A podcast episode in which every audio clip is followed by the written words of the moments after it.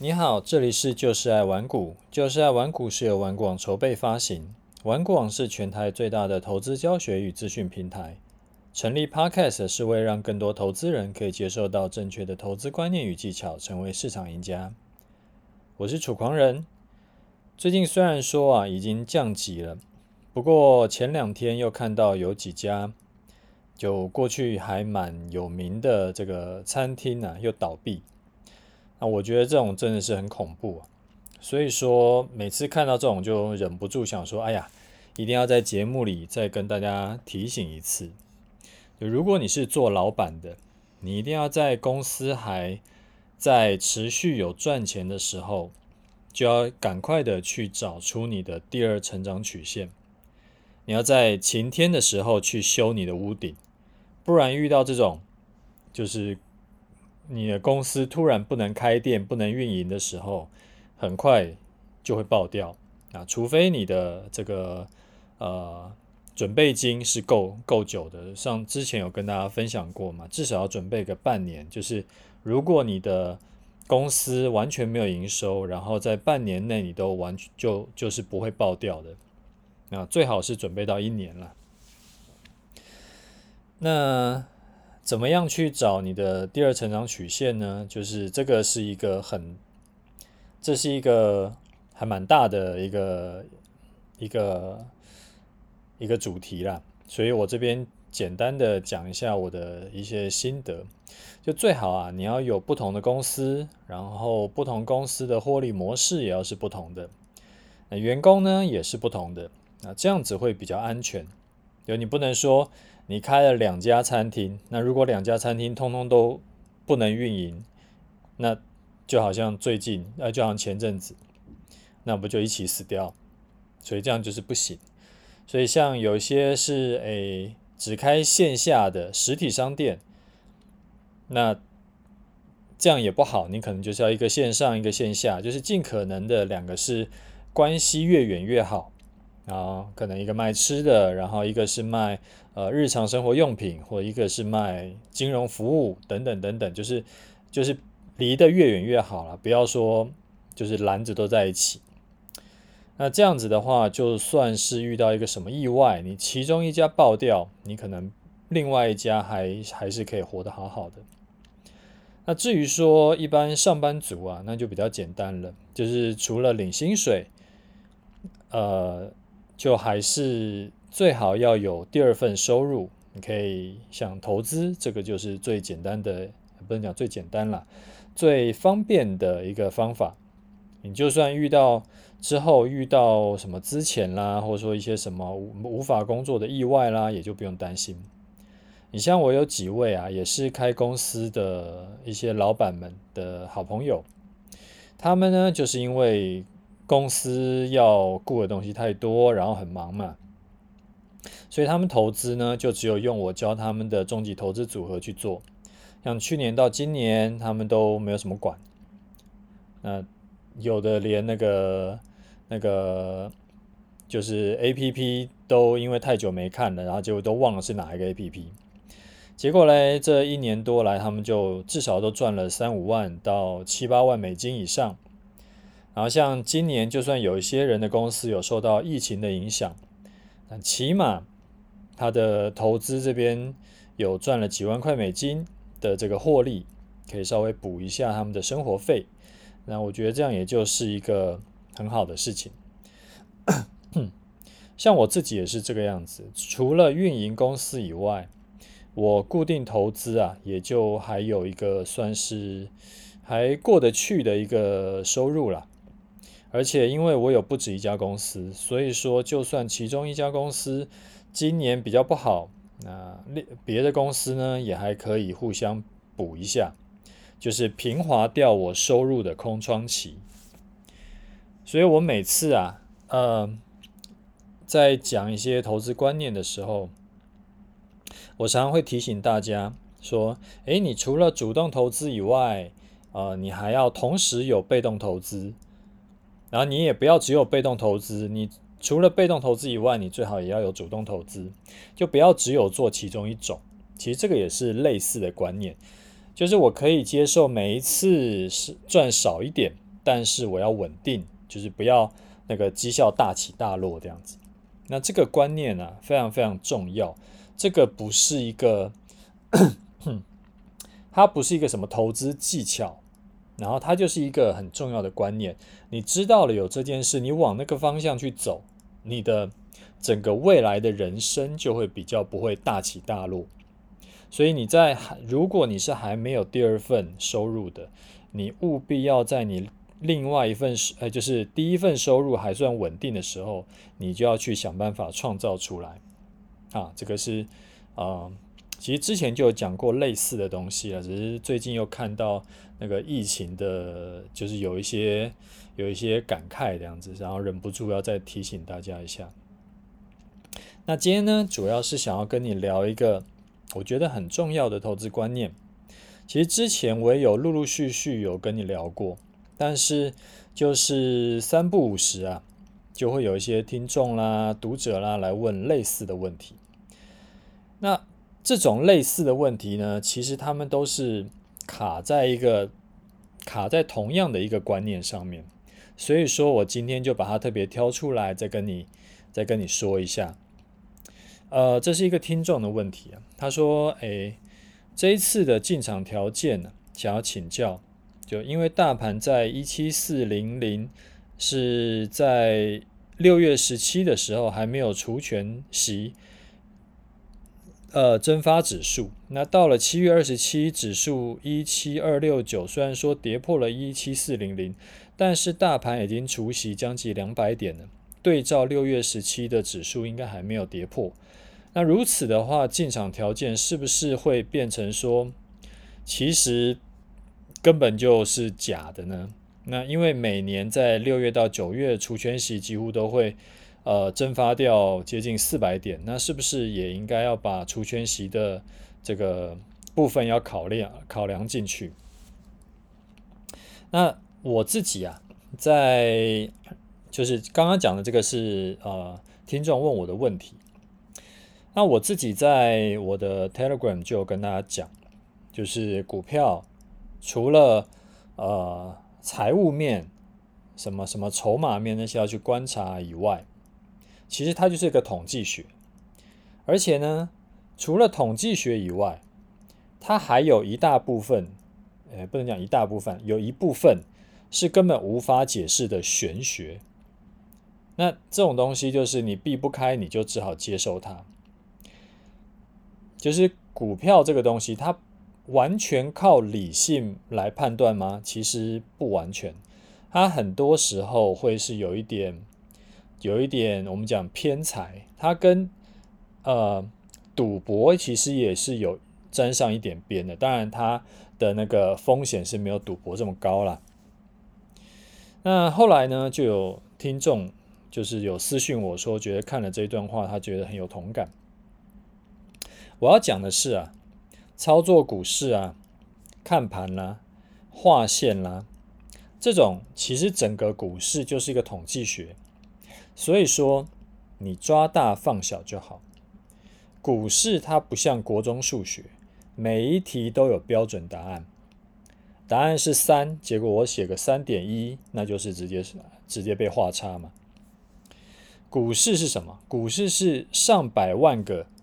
不同的交易员，呃，交易者，他同时在这个市场里，然后分别做的不同的事情，导致出来这个结果，所以变数几乎是无穷大、无穷多，所以它一定会有误差。你要能够接受这件事情，它是一个事实，然后你要能够包容这个误差，在误差范围内啊，就不要太斤斤计较。不然很容易会丢了芝麻，啊，不，捡了芝麻丢了西瓜。我这边讲的是主观交易的判断方式。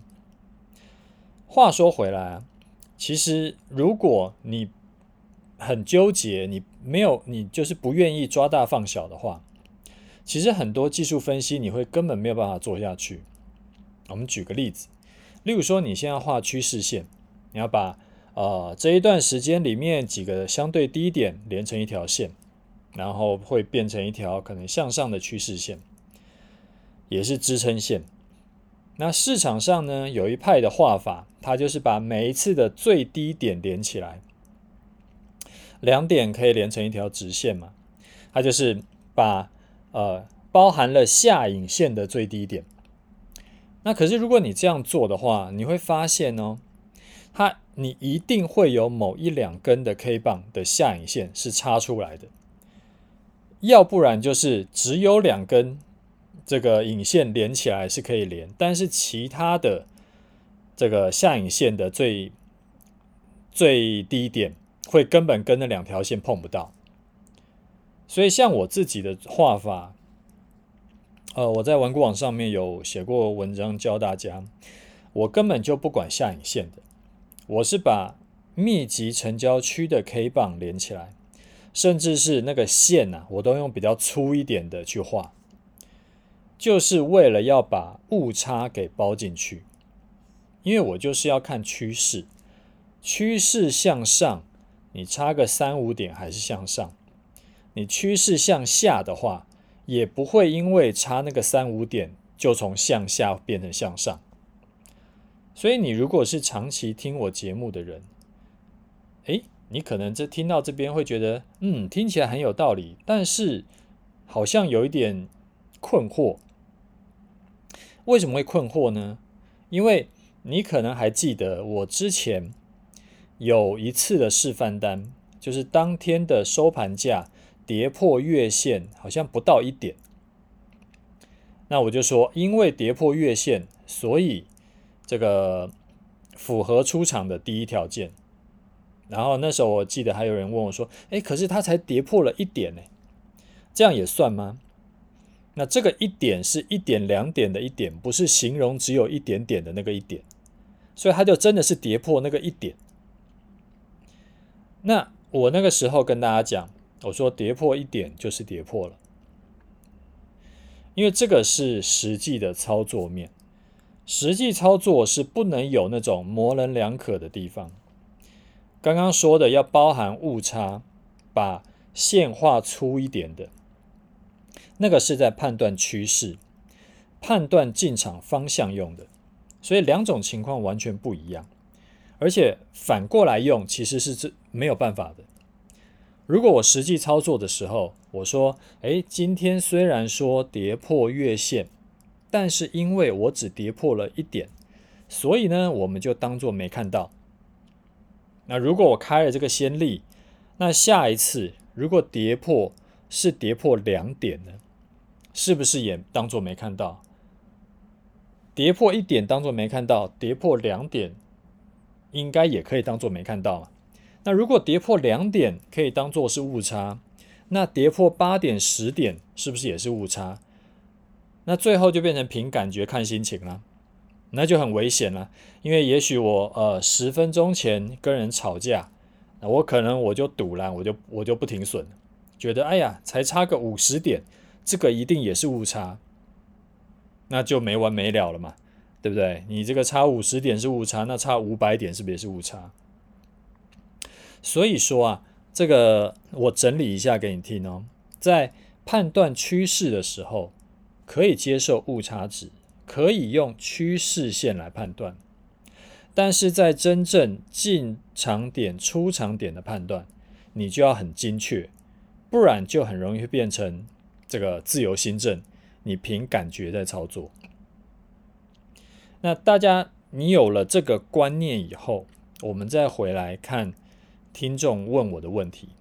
他说，大盘呢、因为每年除夕都会蒸发掉这个接近四百点的指数，那是不是我们也要把它一起考虑进去？我的答案是会选择当做没看到。为什么？因为在呃，如果啊，我们是在除权呃除权息的旺季，就是每年大概七八月的时候，我们都要把点数一一去回复的话，其实很可能会做不下去。你记不记得我的一个操作的原则，就是我要简单化嘛？那我的操作呢，都是做波段，如果顺利的话，有的时候我一笔单可以报两三个月以上。啊，就算呃这一笔单最后是停损的，啊，至少也会报个一两周，所以很可能七八月啊，我可能只进场一次，所以这个误差是我可以接受的。那我就是继续去选择怎么样可以让我比较简单的操作，比较轻松的操作就可以了。其实也不是只有我会这样做，就是不是只有现在这个操作的模式是是会选择忽略它。就以前啊，我们在做这个期货城市交易的时候。呃，当时就做期货城市交易，一定会需要资料，这个绩效回测嘛。那绩效回测呢，我们都是用期货的连续连续 K 线去回测。不管你是用三十分的呃这个 K 棒，还是用这个啊、日线的 K 棒，然后都是用连续月的去回测。什么叫连续月的 K 棒呢？就是。期货它有每个月的合约嘛，那每个月它都会有这个结算，所以说呢，一月的合约在最后交易日之后呢，它就不见了，然后隔天的 K 棒呢，就会直接拿二月的 K 棒进去补，然后它就可以连起来，所以它就可以可能连个十年的 K 棒那样子，然后可是它不是。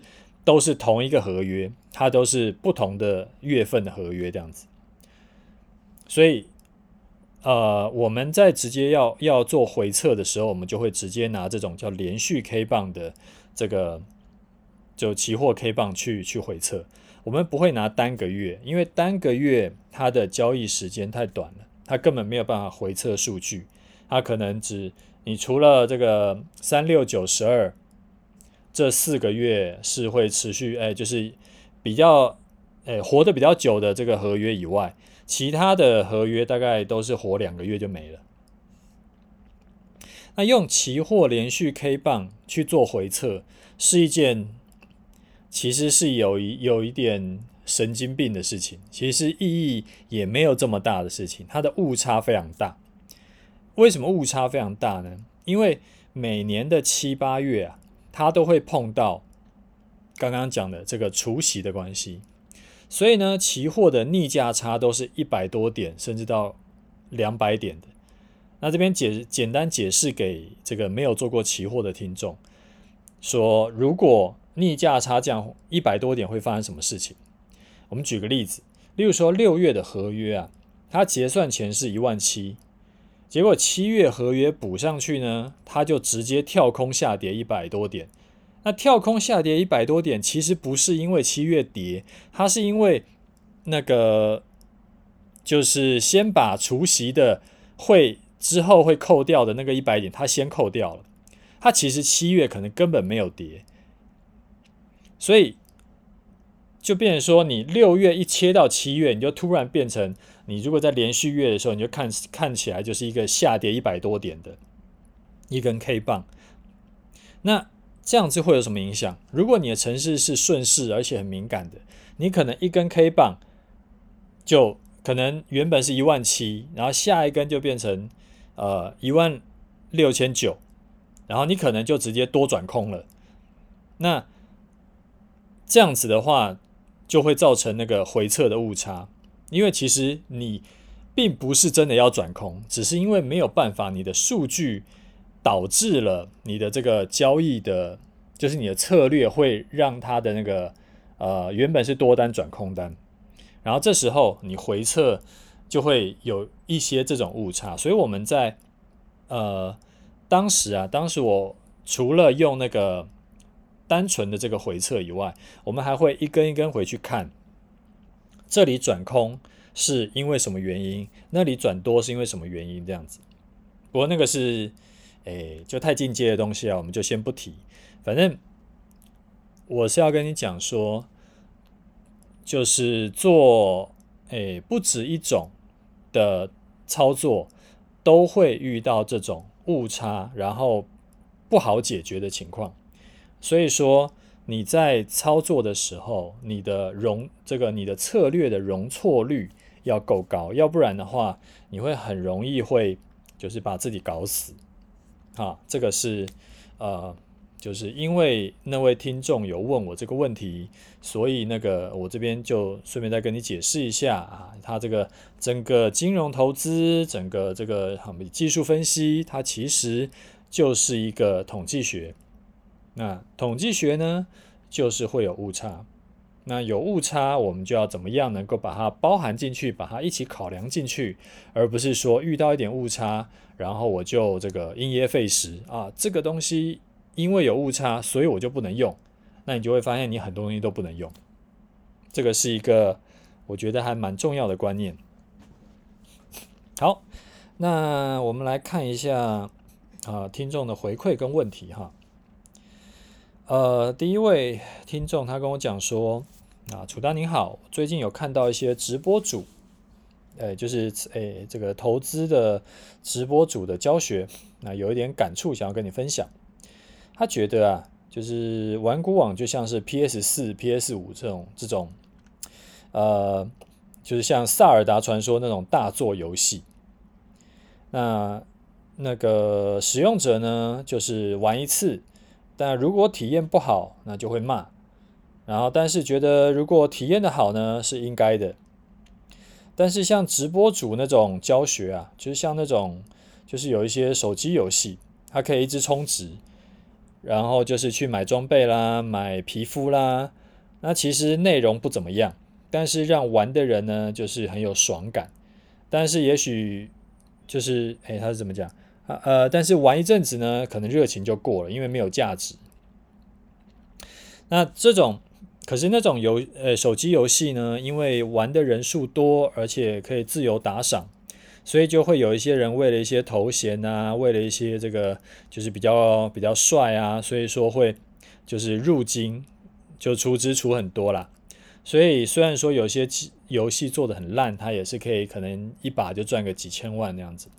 然后他刚刚就在看那个直播主在直播啊，就觉得这个模式真的很厉害，所以说略有感触的就觉得，呃，这种精致类型的游戏啊。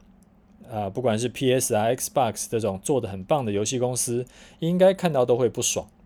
但是，诶，不过还是很多人会需要，只是两种公司赚钱的路径不一样。那不知道楚大你怎么看？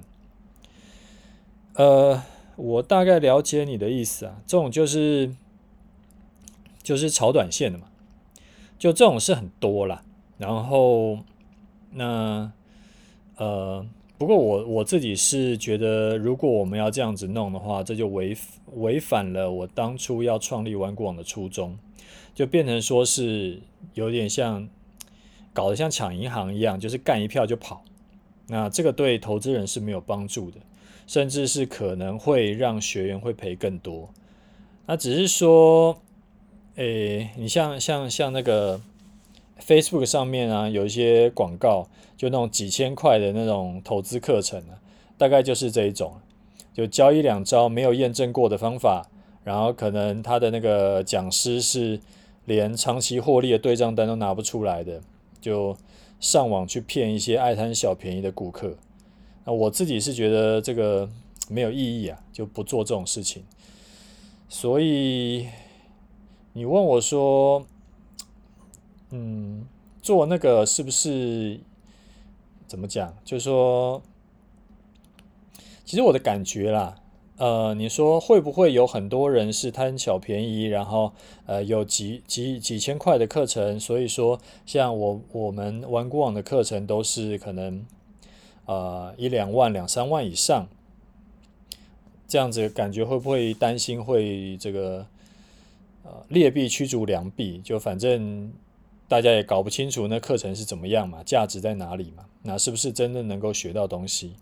所以说会不会担心？其实这个我们以前，呃，我们的行销团队有讨论过这个问题。那可是后来我觉得，就是玩股网还是比较，我自己心里在在想啦，就是不能去省这种成本了。那这种就是呃做口碑的。就是不是说那种啊，在外面给你上一整天课，然后就跑掉的那种。我们会是尽可能的是，呃长期，就是可能三百六十天的会期，然后除了课程以外，然后还有老师会就是回回答你的问题啦，还有补充课程啦，还有就是持续的去帮就是照顾你，然后让你可以去学好，我觉得那个才是真的有意义的。那要去杀价钱，那个我觉得其实真的。我觉得投资理财这一条路啊，真的就是，呃，便宜没好货了。所以我心里在想的是这样子。那至于说是不是有一些敬业的这种，他们就是要去卖便宜的什么三千块的投资课程，这个就是每个人的选择了。只是我自己是选择不要走那条路。好，呃，再来一位听众啊。他说：“楚大你好，我最近想要创业，想要做一个跟投资相关的这个工具的这种服务，想要请教您在经营玩股网这十几年来，大概会不会去观察您的这个竞争对手？那观察的频率大概是怎么样？会不会跟着说要调整你的这个竞争呃经营策略呢？呃，我以前呢、大概。”好几年前的时候，有一段时间呢，会去看其他网站，但是近几年，大概近三五年吧，就不太会去管其他人在做什么，甚至是有一些新的网站，我根本没有听过。就是也是，哎，朋友问说，哎，你你在这个业内的，你知不知道什么什么网站呢？我说，嗯，不知道，哎，是不是新的？然后他们在，他说他问我说他们在做什么，我说我也不知道，完全没有去了解。那我是会看什么？我就看我们的用户的回馈，然后我会跟我们的社团长去聊，看他们的学员呢有什么需求，可以做的我就会尽量做。就是他们会想要有一些，比如说开发一些新的工具啦，或者说有一些什么新的指标啦这种的，那我们可以的，可以做的，我们就尽量会去帮忙做。然后，呃，我还会根据我自己在操作上面可能会需要，呃，可能会碰到什么问题，然后是不是有一些我需要的工具，然后这个我也会请我们设计部跟这个工程部去开发。不过这个是我自己这部分了，就是我们公司有呃行销单，呃，不是行销，那个网站企划跟网站设计。他们在规划的时候，他们可能还是会去看一下其他人的网站，那这个就是他们自己的这个开心就好了，这个我就不会去过问。所以说，你问我说会不会去观察我的竞争对手，我没有什么在观察我的竞争对手，我比较专注在做我自己想做的事情。好，我们再来看一位听众，他说：“楚丹您好，呃，感谢无私分享。”他现在已经开始写交易日志，跟制定策略，感觉心情稳定很多，万分感谢。但是想要请问停利的问题，之前听您说，如果之前，呃，如果前面呃支撑、压力、均线都距离太远的时候，可以用高点回档某个百分比当做移动出场点。但是这个高点的意思我一直没有办法抓准啊。他举个例子问我说：“是不是这样子？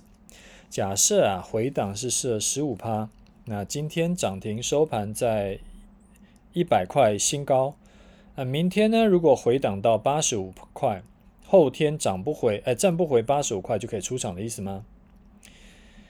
呃，他说。哦，再请您抽空回复。那另外呢，想要了解一下上影线是不是对高点判断会有影响？呃，你这个问的问题，假设啊，今天是创波段新高点，然后呢，你的设的回档是十五趴，那就是一百块往下算嘛。如果之后某一天的收盘呢，跌破八十五块，就是一百块跌十五趴，而且隔天也站不回八十五块以上就出场。这个，对啊，就是这个样子。这个没有什么好，就你理解是没有什么问题啦。不过这个地方我要提醒你一下哦，就是说，如果啊你把停损你设到十五趴，那你买的股票呢，应该要比较多档，因为单一笔的交易最大亏损，尽可能不要超过你资金的两趴是比较好的。如果你设个十五趴，然后你只做这一档的话，你赔两次，你可能就赔个三成，那你就重伤了。所以，你如果配置啊、呃、比较多档，比如说十档，那你其中一档赔到十五趴，这样子等于是你总资金只赔了一点五趴，这样就是比较 OK 的。如果说呢，你是设十趴为停损的话，你至少就要买个五档。那其中有一有一档莫名其妙被打到跌停的话，你也只会损失五分之一，因为是五档，五分之一的十趴就是两趴。那这个观念是，哎，这这是算观念还是技巧？反正就是一个资金控管上面可以保你命的一个，呃，也是观念，也是技巧。呃，那在上影线是不是会影响高点判断？其实上影线就是对多方会比较不利嘛，因为只要有上影线，代表就是有筹码套牢，因为它就冲高了以后又杀下来。那只要有被套牢的筹码呢，你之后啊要往上涨，你就会遇到解套卖压，这个是一定的。好，再来一位。他说：“楚大，感谢您。刚好听到一一六集，看到你真性情的一面，我都跟着哭了。喜欢你的分享，因为你的几个重点概念教学，让我学会了移动停利出场。去年和今年呢，都用你的方法赚到两档个股的波段获利，也非常感谢。啊，因为你，我认识了东尼团长的动态平衡社团。”感觉相见恨晚，完全是符合我一直想要找的一个做投资可以开心、轻松、幸福，而且有安全感的一个社团。由衷的非常感谢你。话说啊，我自己也是生了小孩之后就比较就很容易感动哭，但我想那是因为我们成长了，有了不一样的成呃人生体验和心境，心也变得更柔软了。好，呃，很高兴看到你的回馈哈，可以感觉得出来，你是真的是感这个觉得很有收获，那我觉得很棒。那话说啊，我在没有小孩以前，我也是钢铁直男，那只是后来有了小孩呢，就莫名其妙变得有一点爱哭，这个也不知道是怎么回事。不过我还是要澄清一下，我也不是太爱哭，就偶尔。很偶尔会感动的时候啊，那个眼眶会稍微有一点点的、一点点的湿润而已，没有没有太爱哭，所以你们都不要觉得我是个爱哭鬼哈，这个是要澄清一下的。好，那最后我们来聊一下这几天的盘势。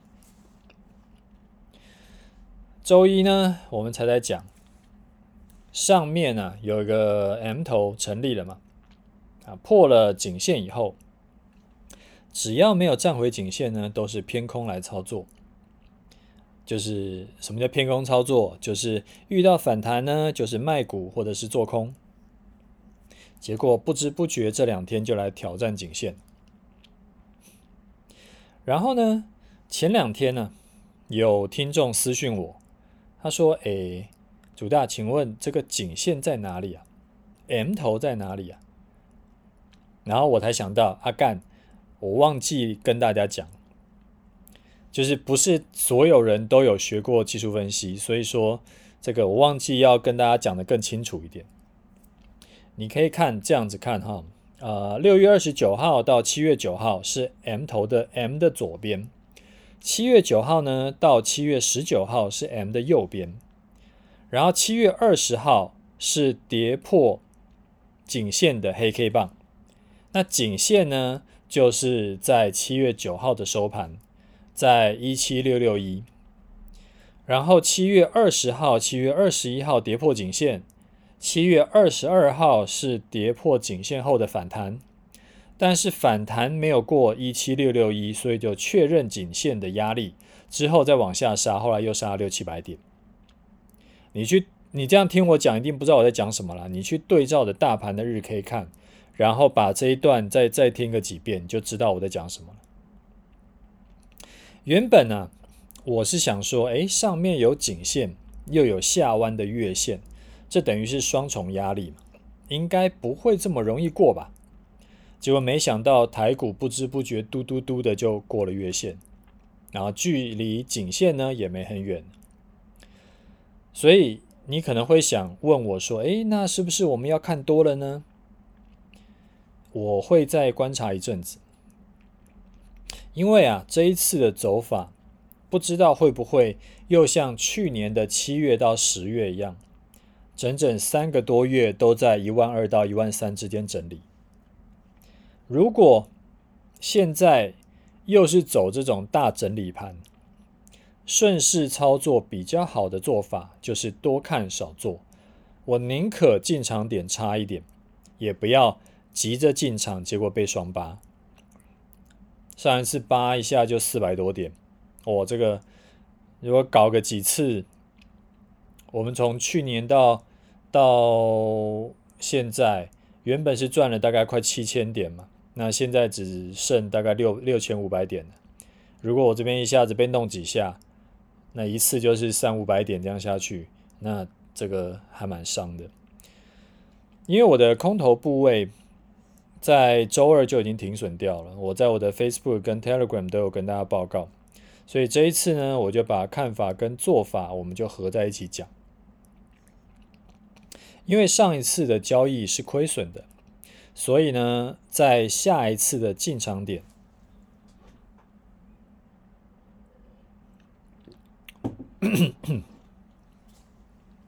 我就会设定的更严格。这个你之前如果有听我节目的，应该就会知道我操作有这个习惯。那主主要考量是因为啊，我都是顺势交易比较多嘛，就是突破或者是跌破以后去追进。那既然是突破或者是跌破去追进，那如果那个这一次是亏损的，就代表了一件事情，就是趋势可能改变。那趋势改变呢？有几种改法。趋势改变可能是上涨改成下跌，或者是下跌改成上涨，或者是其实频率更高的、出现次数更高的，叫做从向上或者是向下的趋势改为整理盘。虽然说台股啊这两年走趋势盘是比较多。但是过去很多很多年，都是一年内有三分之二以上的时间是走整理盘的。那我如果遇到亏损，因为我讲说我 都是做顺势交易比较多嘛，所以我如果遇到亏损，大概率就是准备要迎接整理盘。那整理盘呢，很难赚到钱，所以尽可能不亏钱就最重要。所以我宁愿呢、把进场条件设定的更严格。我宁可去多观望，多看看再说。因为没进场，我了不起亏到的叫做机会成本，但是我不会亏到我真的成本。还记不记得我之前有跟你分享过一个观念，就是操作啊有三种情况，一个叫做持有多单，一个叫做持有空单。一个叫做空手观望，那其中空手观望呢，也是一种操作，而且重要性不亚于另外两种。啊，这个观念非常非常重要。就其其实今天这一次，哎，这一个这一集啊，就跟你讲了好几个，我觉得真的很重要的观念。所以说，呃，这个大家就希望，真的是对你有帮助。好不好？那我们今天节目先讲到这里。你有问题的话，你就可以尽管的这个留言来跟我讲。然后，如果你没有问题，我也欢迎你留言跟我讲讲，说你这个听了我节目，你有什么想法？然后或者说你想要给我一些鼓励，打个五星，这个都很赞成哈。这个，那今天就先这样啦。OK，拜拜。